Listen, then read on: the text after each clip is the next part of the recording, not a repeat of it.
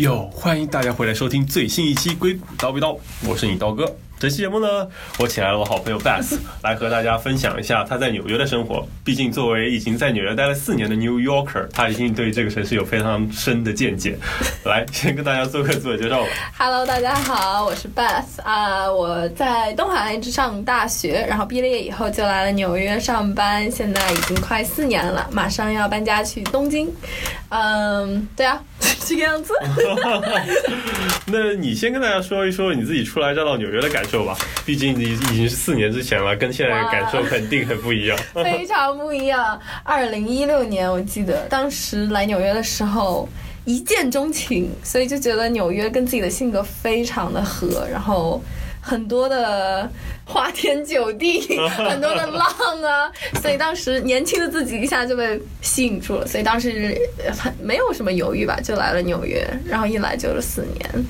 之前是在村里嘛，所以说 之前是在村里啊，我们上大学当然都在村里啊。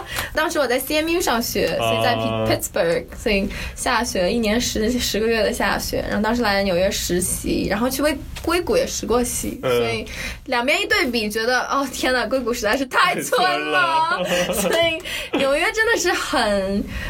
透彻的一个城市，让人想干什么就干什么，所以当时工作上面也很好啊。嗯然后再加上，可能主要就是城市跟自己的性格特别合吧，对，然后就决定回来了。是我感觉纽约是所有年轻人的梦想，所有活泼年轻人的梦想。活泼人喜欢喝酒、喜欢吃的都来吧。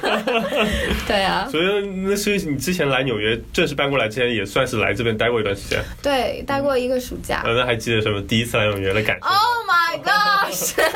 当时待那个暑假，现在想一想，觉得自己真的是 too young too naive，但是干了很多第一次来纽约待三个月。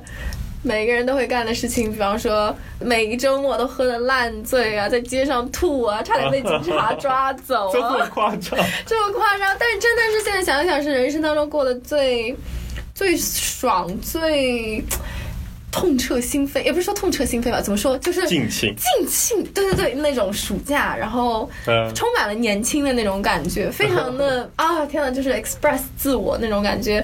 嗯，干了些哪一些？很多三个月的时间也很快，就做了一些很很典型的、很 touristy 的那种活动，去 museum 啊，吃东西啊，逛街啊。就纽约这种事情，永远你如果是短期赛的话，永远都做不完，然后永远都让你觉得非常 exciting 的一件事情。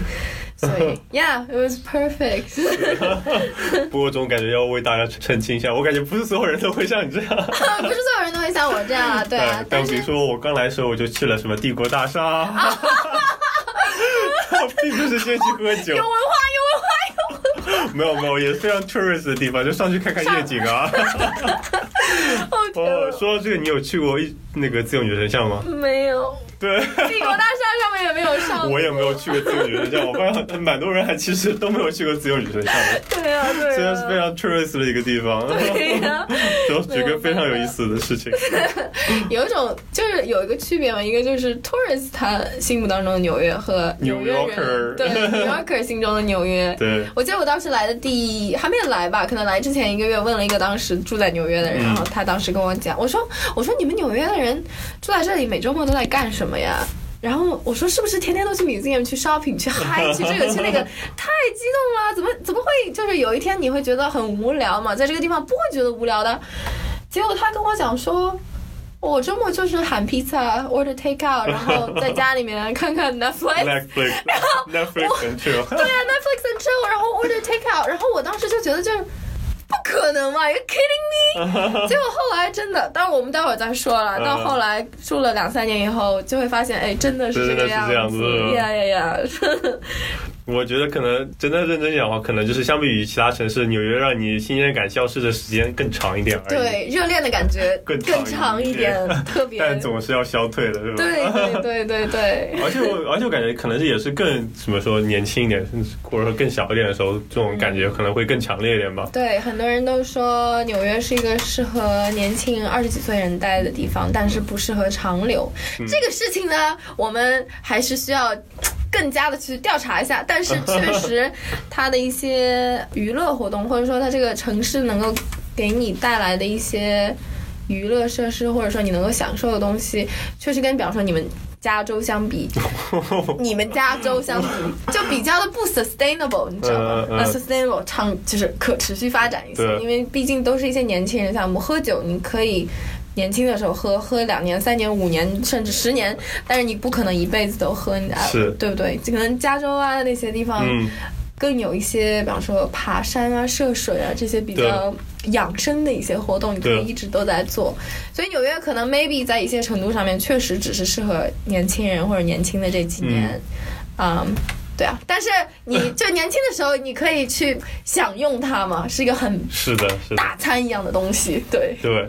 嗯，所以，但但是像像你也说说，你嗨了两三年之后，你也嗨不动了吗？嗨不动了。是觉得这个城市，这到底是说让你觉得没有新鲜感了吗？还是嗯，没有啦，我觉得新鲜感永远都是有的，然后就是感觉自己和这个城市之间所谓韵律的这种合拍，那永远都是在那里的，啊，就有种像永远是你的城市？对，永远都是你的城市，永远你在就这里都觉得很舒服，你去做什么事情你都觉得非常如鱼得水那种感觉。但是，可能大概我反正当时真正上班了以后搬来，到现在一共快四年了，一前一两年的时候，确实是夜夜笙歌，对对对，延续了当时自己心目当中那种纽约的形象。纽约的形象，天天出去，也不是说天天了，一个星期可能有一半左右都是出去跟同学，呃，不是跟不是跟同学、跟朋友、跟同事啊聚啊、喝酒啊、party 啊，嗯，去 museum 逛街啊、买买买啊、喝喝喝啊，然后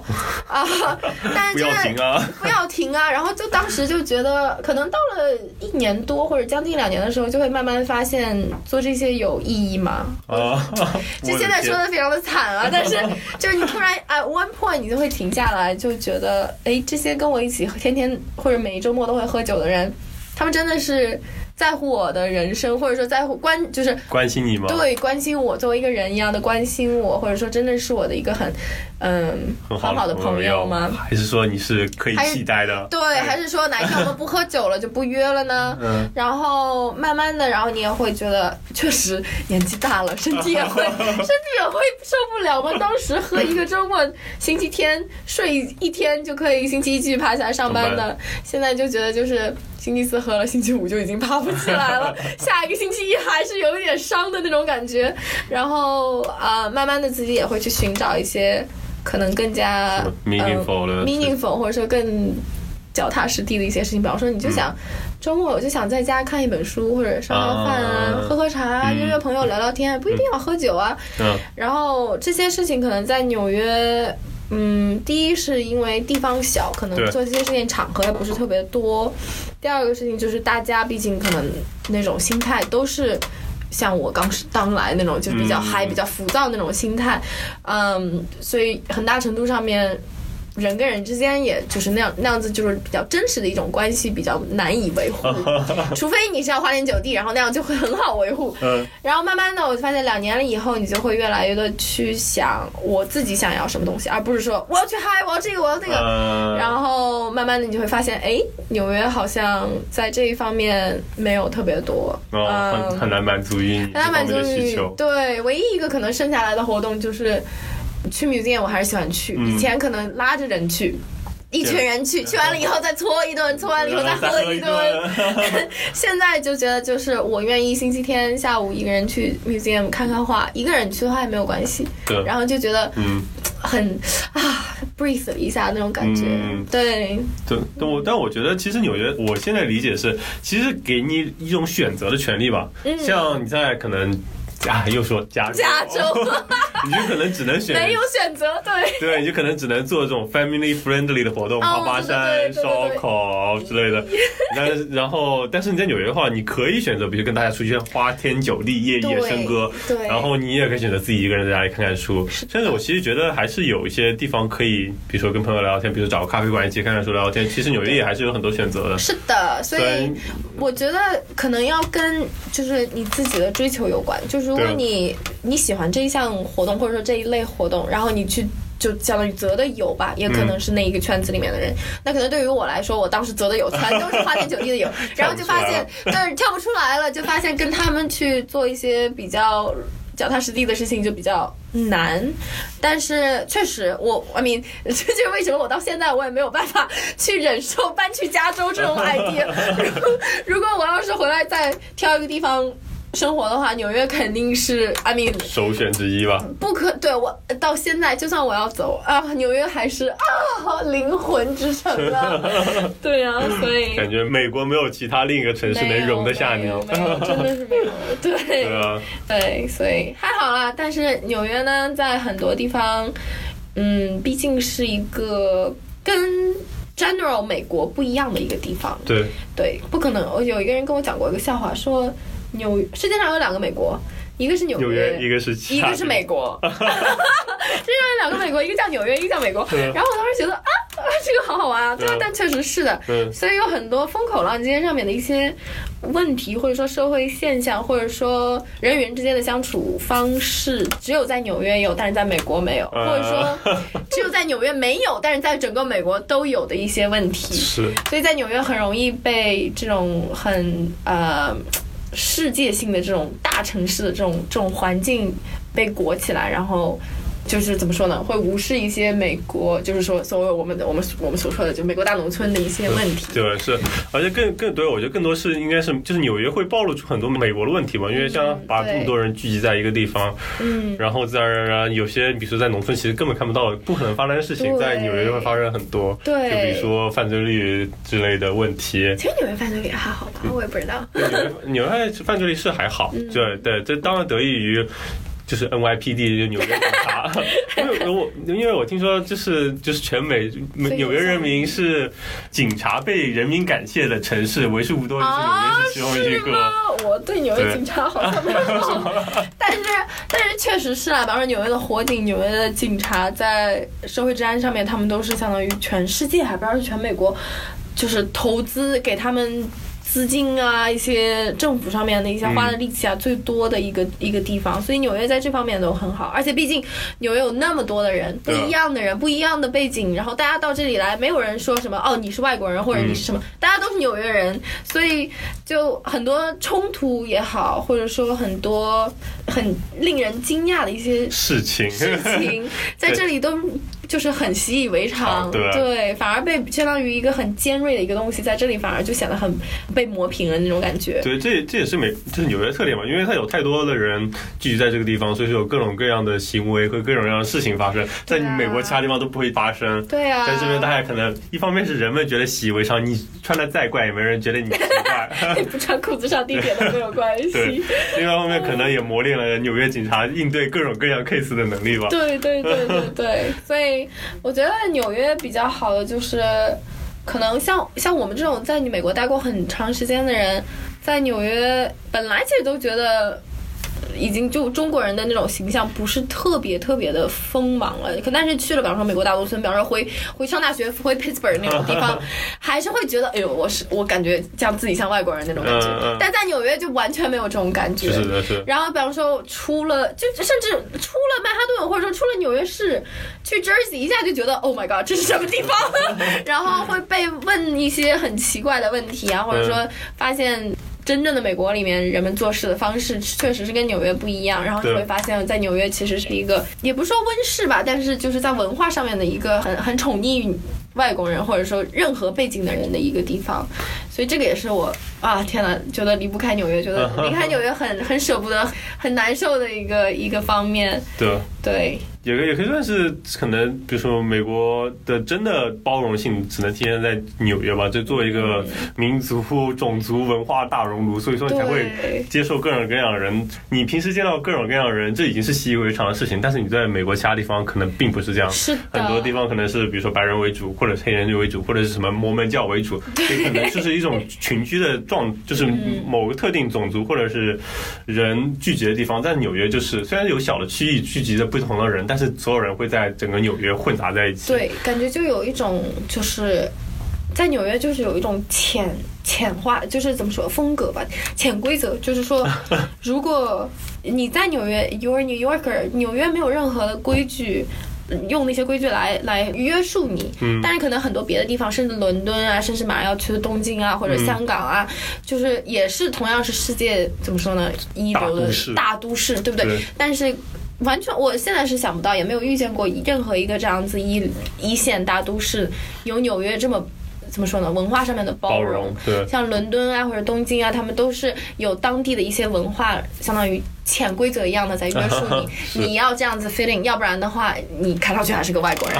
那欧洲也是这个样子，觉得哦，你们美国人那种感觉。呃，香港就不要再说了。对，都不说你们外国人，这你们美国人都要区分出来。就美国人就是你们搞笑完，就是你的 American accent 又出来了，对对对，还好啦。我觉得可能美国或者说纽约相比于其他这种国际化大都市的优势就在于它没有很长的历史，所以就不会有历史嗯这种传对说得很统羁绊着你。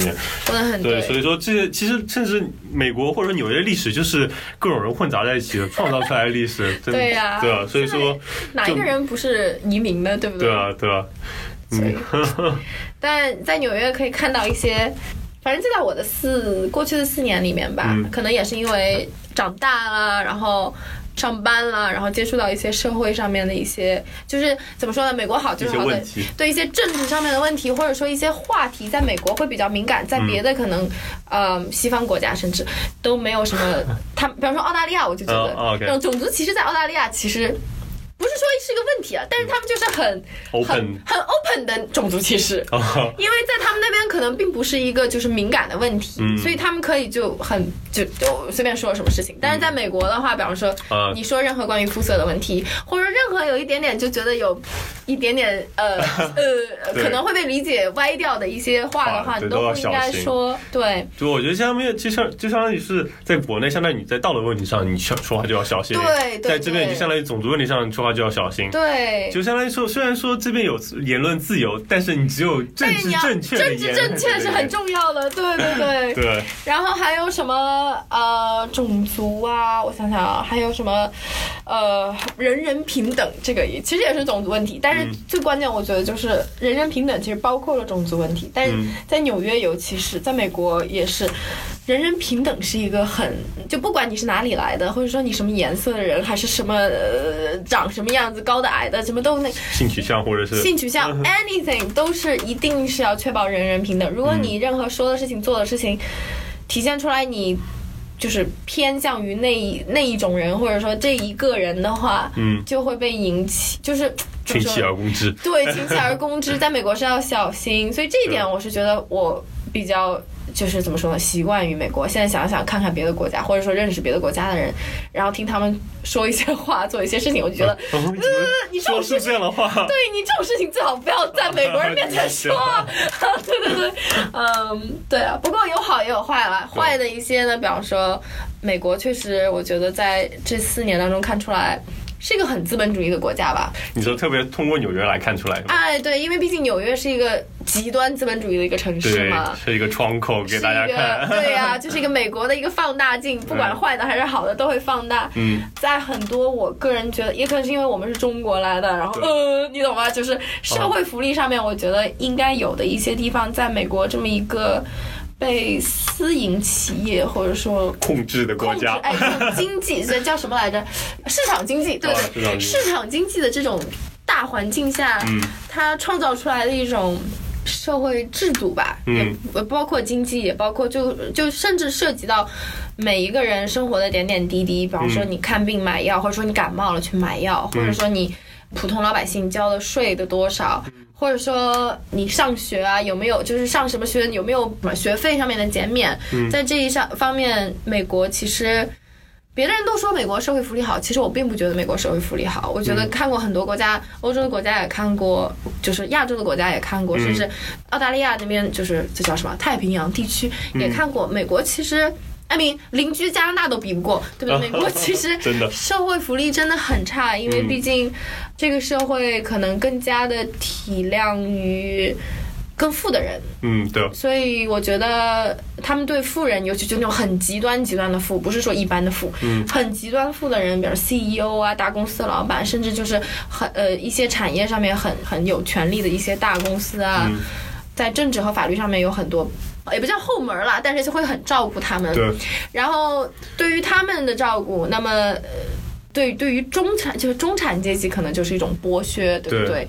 所以在相当于。担着同样的社会责任的情况下，中产阶级和这叫什么上产阶级？呃，嗯，这这这怎么讲？这这就是你懂的，上层阶级，上上层阶上产阶级，呃，中产阶级和上层人群，OK，上层人群，那这样子的话，他们背着都是同样的社会责任，那可能。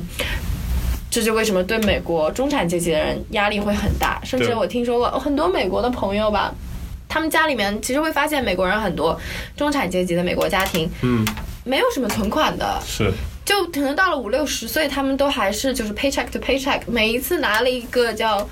工资对对一个月或者半个月拿回来的工资，立马就花完，然后就等着下一个 paycheck 那样子。就是其实怎么说呢，没有中国人那种啊，我们要省着钱攒着，然后有一件大事我们要用来花这样子。每一家好像都有一点点存款，至少中产阶级来说。嗯嗯那美国的中产阶级其实是一种空挖的一种那种状态。嗯，但是我也听说过一个另外一个就是角度，就是可能说也不是说很穷吧，但是就是可能。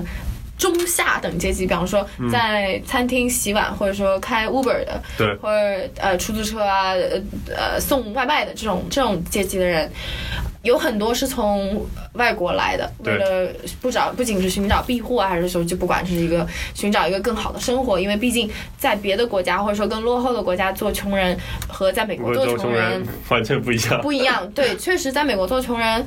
生活会好很多，对。对于他们来说，他们跟我讲说自己去医院看病，就因为就那个 Medicare，、嗯。奥巴马的 Medicare 不要钱啊，就医院就直接啪就就没有钱，就直接把那个 Medicare 的卡给医院一看就不用花钱了。嗯，然后我当时就心想，那为什么我去看病，我看个胃疼，后来医院给我寄了一个八百块钱的 bill，你知道吗？八百块钱的 bill 还是还是打打打过那个 insurance 之后的保险之后了，，对。八百美金啊，相当于几千人民币看一个胃疼哎。对，阿明不是说国内医生不会坑你，但是在美国就觉得你没有被坑都是这个价格的感觉，所以后来我就发现。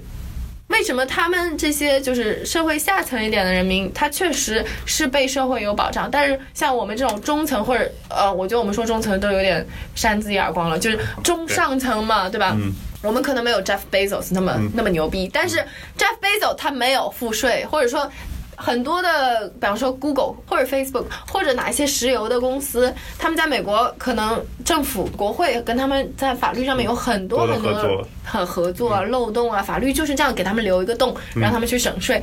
那与其相当于是我们这种中等或者说这种很宽裕的这种中等阶级在扛着这么一个责任对啊，去养那些下层阶级，对所以弄弄的就是普通老百姓看个胃疼要花八百块钱，虽然说我们还能吃上一顿饭，嗯那么吃不上顿顿饭的人呢，就拿着我们交的税钱去砍他们的胃疼。对，那么上层人呢，就根本无所谓了无。所谓，在买私人的岛屿啊，这些乱七八糟的事情。嗯，所以我觉得在美国这方面，社会不公是很严重的一个问题对，对就在现在二零二零年，他们在炒那个总统选举。呃，就有很多民主党的那些选手，他们有很多就是慢慢开始提出一个比较更加左的一些一些政策，比方说我们需要大家都有一个基本的保护啊、基本的医疗啊、这些对。那些东西，相当于这些政策可以看出来，美国社会在慢慢的重视就是。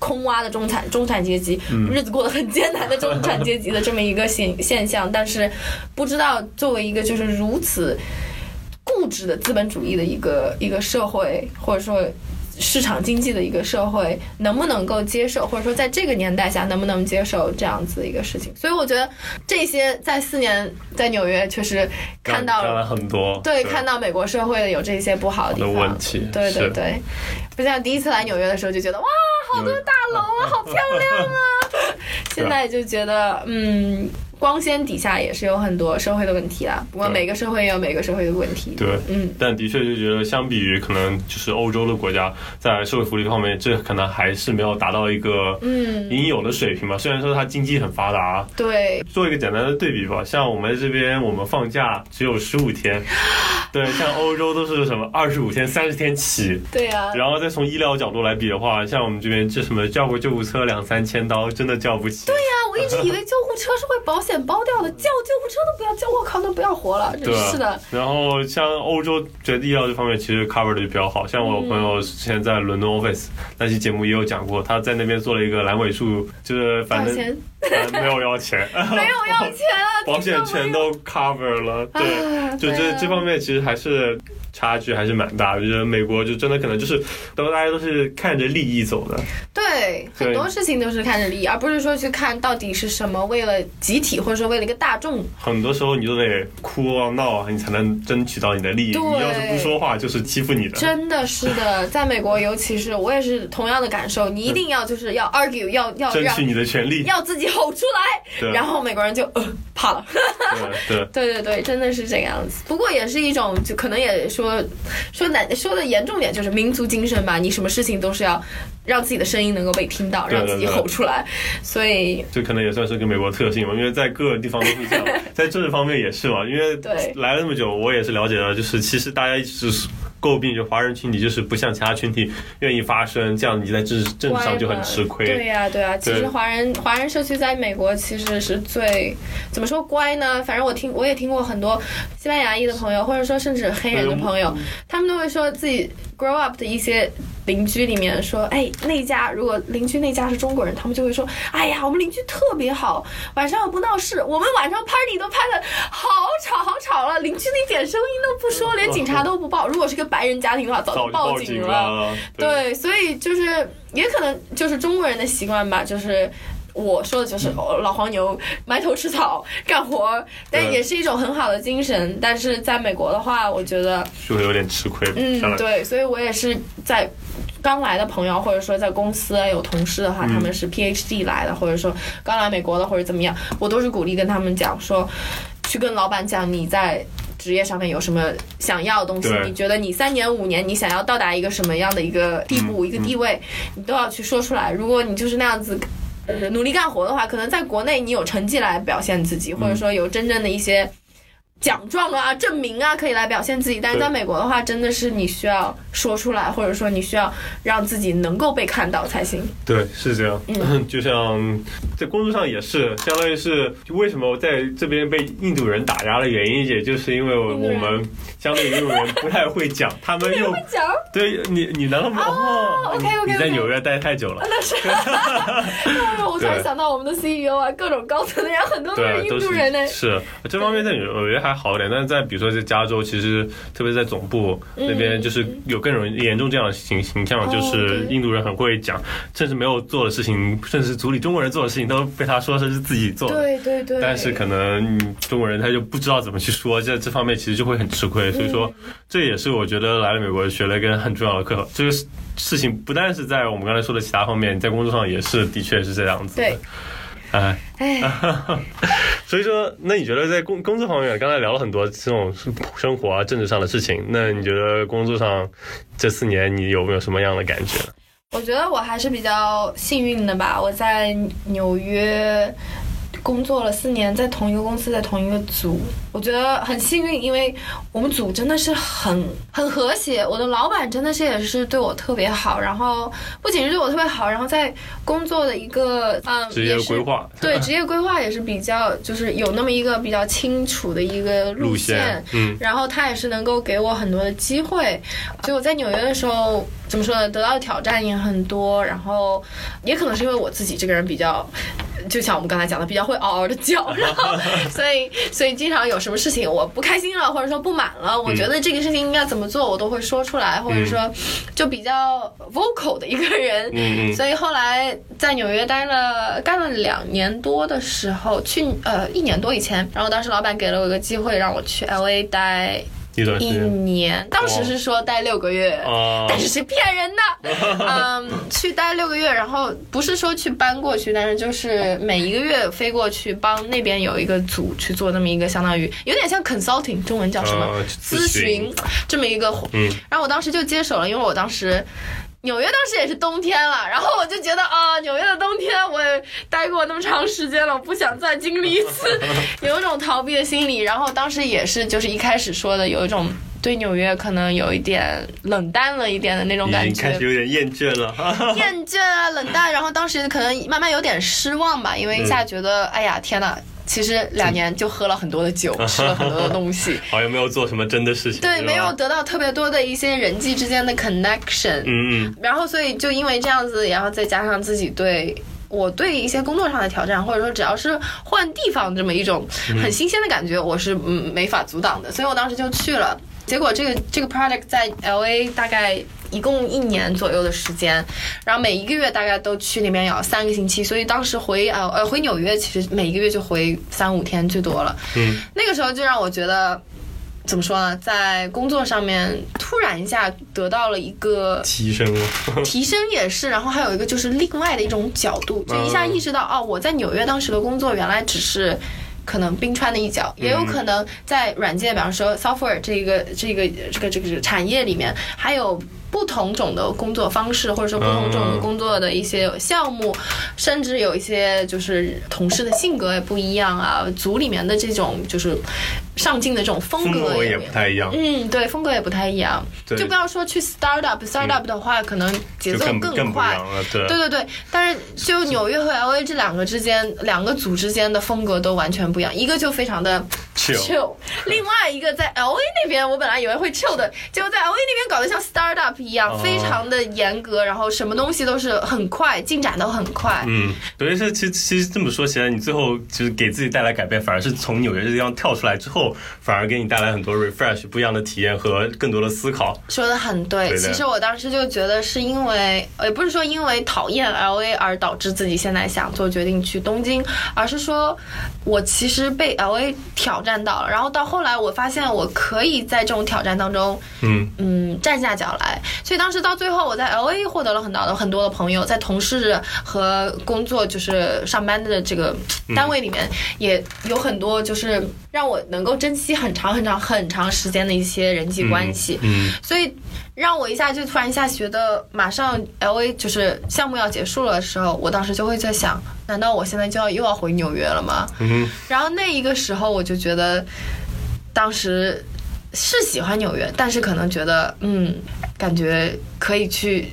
下一个挑战了，然后就怎么说呢？然后就想到了东京啊，然后根据一些做了自己做了很多心理斗争啊，然后毕竟纽约是一个让我如此适应和喜欢欢的地方。方。对对对，所以很难去放下，但是又很难去放下自己对外面的一种向往。嗯对，就在全世界翻地图啊，找啊找啊，找了一个。我当时想找的是最远、最不一样，和美国最不一样，嗯文化上面不一样，但是风险又比较小的，所以就决定从公司内部这样子转。嗯，所以这样子的话，公司的文化也不会变，至少在工作方面可以更熟悉一点吗？可以更熟悉，不是特别变。但唯一变的可能就是你工作外的一些社交啊、社会上面的文化。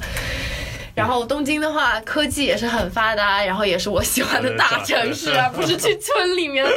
所以，对对对，嗯，对，然后就选择了东京。对，东京，因为呃有一些项目在那边，我觉得是很特殊，因为毕竟亚洲上面有很多科技上面的挑战，在欧美方面可能没有。嗯，因为毕竟，比方说欧美它呃关注点和文化也不太一样。关注点和文化不一样，然后社会的这种结构也不一样，对，所以两边就跟跟国内也一样，国内有很多科技上面的挑战，在美国可能想都不能想，嗯，或者说美国这边的能够做成的一些项目，在国内就国内也能想。对对对，所以去东京有一些很特殊的项目，让我觉得很很新奇，所以我也愿意接受这样子的挑战。嗯当时决定要去的时候，自己确实是做了很多很多的调查，因为我一次都没有去过日本，啊，嗯，完全不知道自己在就是那边是什么情况，不知道。唯一知道就是朋友，很多朋友都去过，啊，当然你也去过，嗯我就看你们拍的照片了，每一个人看啊对，大家都很好看，说好。大家都说好啊，但是看来看去，每每个人回来带回的照片基本上都是。那个那个路，那个什么纳凉的路啊，还有就很多就是很多的风景啊，东京很多的风景啊，好像都看过了。然后，但实际上文化上面确实不知道自己应该会去有一个什么样的心理准备，会有怎样的挑战，会有怎样的 挑战。但是自己就是跟很多的人在聊啊，不仅是通过跟你们朋友啊、朋友的朋友啊，去从美国搬去东京的一些朋友的朋友啊，所以也很幸运有你们这样的朋友介绍给我那么多朋友的朋友。然后我跟他们去联系了很多，大概聊了有一两个月吧，然后再加上自己在。自己内心就不停的问自己想走吗？想走吗？每一天上班的时候看着纽约的街角，就觉得真的愿意就 不走这条路上班了吗？然后就记得有一天，你知道我们公司外面那个城市的天际线特别的美，对不对？对的，对的。有一天晚上，我就待在那里看那个天际线，然后当时就觉得这个纽约的曼哈顿的天际线啊，对，世界上最美的，我到现在都觉得世界上最美的。但是，我真的要离开吗？我真的要离开吗？然后我过了大概深呼吸啊，过了五秒钟、十秒钟，然后就觉得，但是东京的天际线，如果我不离开的话，我也看不，我就看不到了。对啊，我愿意就一辈子看着这个世界上最美的天际线吗？还是我愿意去看一个另外一个天际？然后我当时就觉得不行，一定要去。所以就这样三个月慢慢就做了决定，然后再加上在那边找组也是。不过呃，我们公司可能找组比较方便了，对吧？对对，很 easy，就像在找一个。你自己现在在纽约的另外一个组，或者说别的加州的一个组，只要有人要你就可以去。嗯，对。然后正好那个时候我在国内放就是 vacation，然后所以跟日本那边联系起来，一个小时的时差很方便。对对。聊聊聊聊聊，然后就也很幸运啊，找到了自己想要的组，就决定去啦。一下就听起来也不是一个特别难的，虽然说中间还是有很多纠结，但是 整个做了决定，这个过程就。变得很流畅起来。嗯，对，真的是很幸运，有公司这样子内部的支持，再加上有有这些手段，像签证上面呢也是比较方便。美国这边也没有什么耽误，日本那边的工作签最近几年好像他们也是非常简化流程。简化流程，因为他也想鼓励有很多人去。嗯嗯。对，所以很激动啦。挺好，这再过个一两年就可以再去采访你，问一问你在东京的生活，想不想念纽约？不知道了。啊，人家都会说你现在走了会不会回来呀？我说我我不知道哎，我真的不知道哎。如果东京喜欢的话就待着，不喜欢的话大不了再回来喽。嗯，那但毕竟。可能东京在性格上面，城市的性格上面跟纽约很不一样。嗯，那我的性格跟纽约又是如此的相像，所以真的是不知道我会在东京是怎样。我妈跟我讲说，去东京把你把你给就修炼的稍微收敛一点，对，收敛点也好也好。然后我说我靠，说不定也有这个道理呢。你不是现在转的想一个人什么一个人休息休息看看展看看书，其实东京也挺好的。我们。再看吧。那我们就未来一年后的节目再见。天哪，可以啊，来东京了，东京。好，我觉得今天也跟大家聊好很多，也回顾了你在纽约四年的生活，还展望了一下东京的生活，非常的好了。很棒，很棒啊！对啊，所以说，对我也觉得，我也很赞同，就是我也是一个很喜欢，就是看不同样的风景，去不同那样城市和国家体验的人。我觉得这样可能才会给你带来一些新的感受吧。对，毕竟我们才二十几岁嘛。我觉得有很大的一个原因，我决定现在也是说，不是说急着要去，但是我现在很认真的考虑搬家，或者说搬离一个自己已经熟悉十年的国家。嗯，确实也是因为年纪上面的原因。让我想想，如果我三十岁了的话。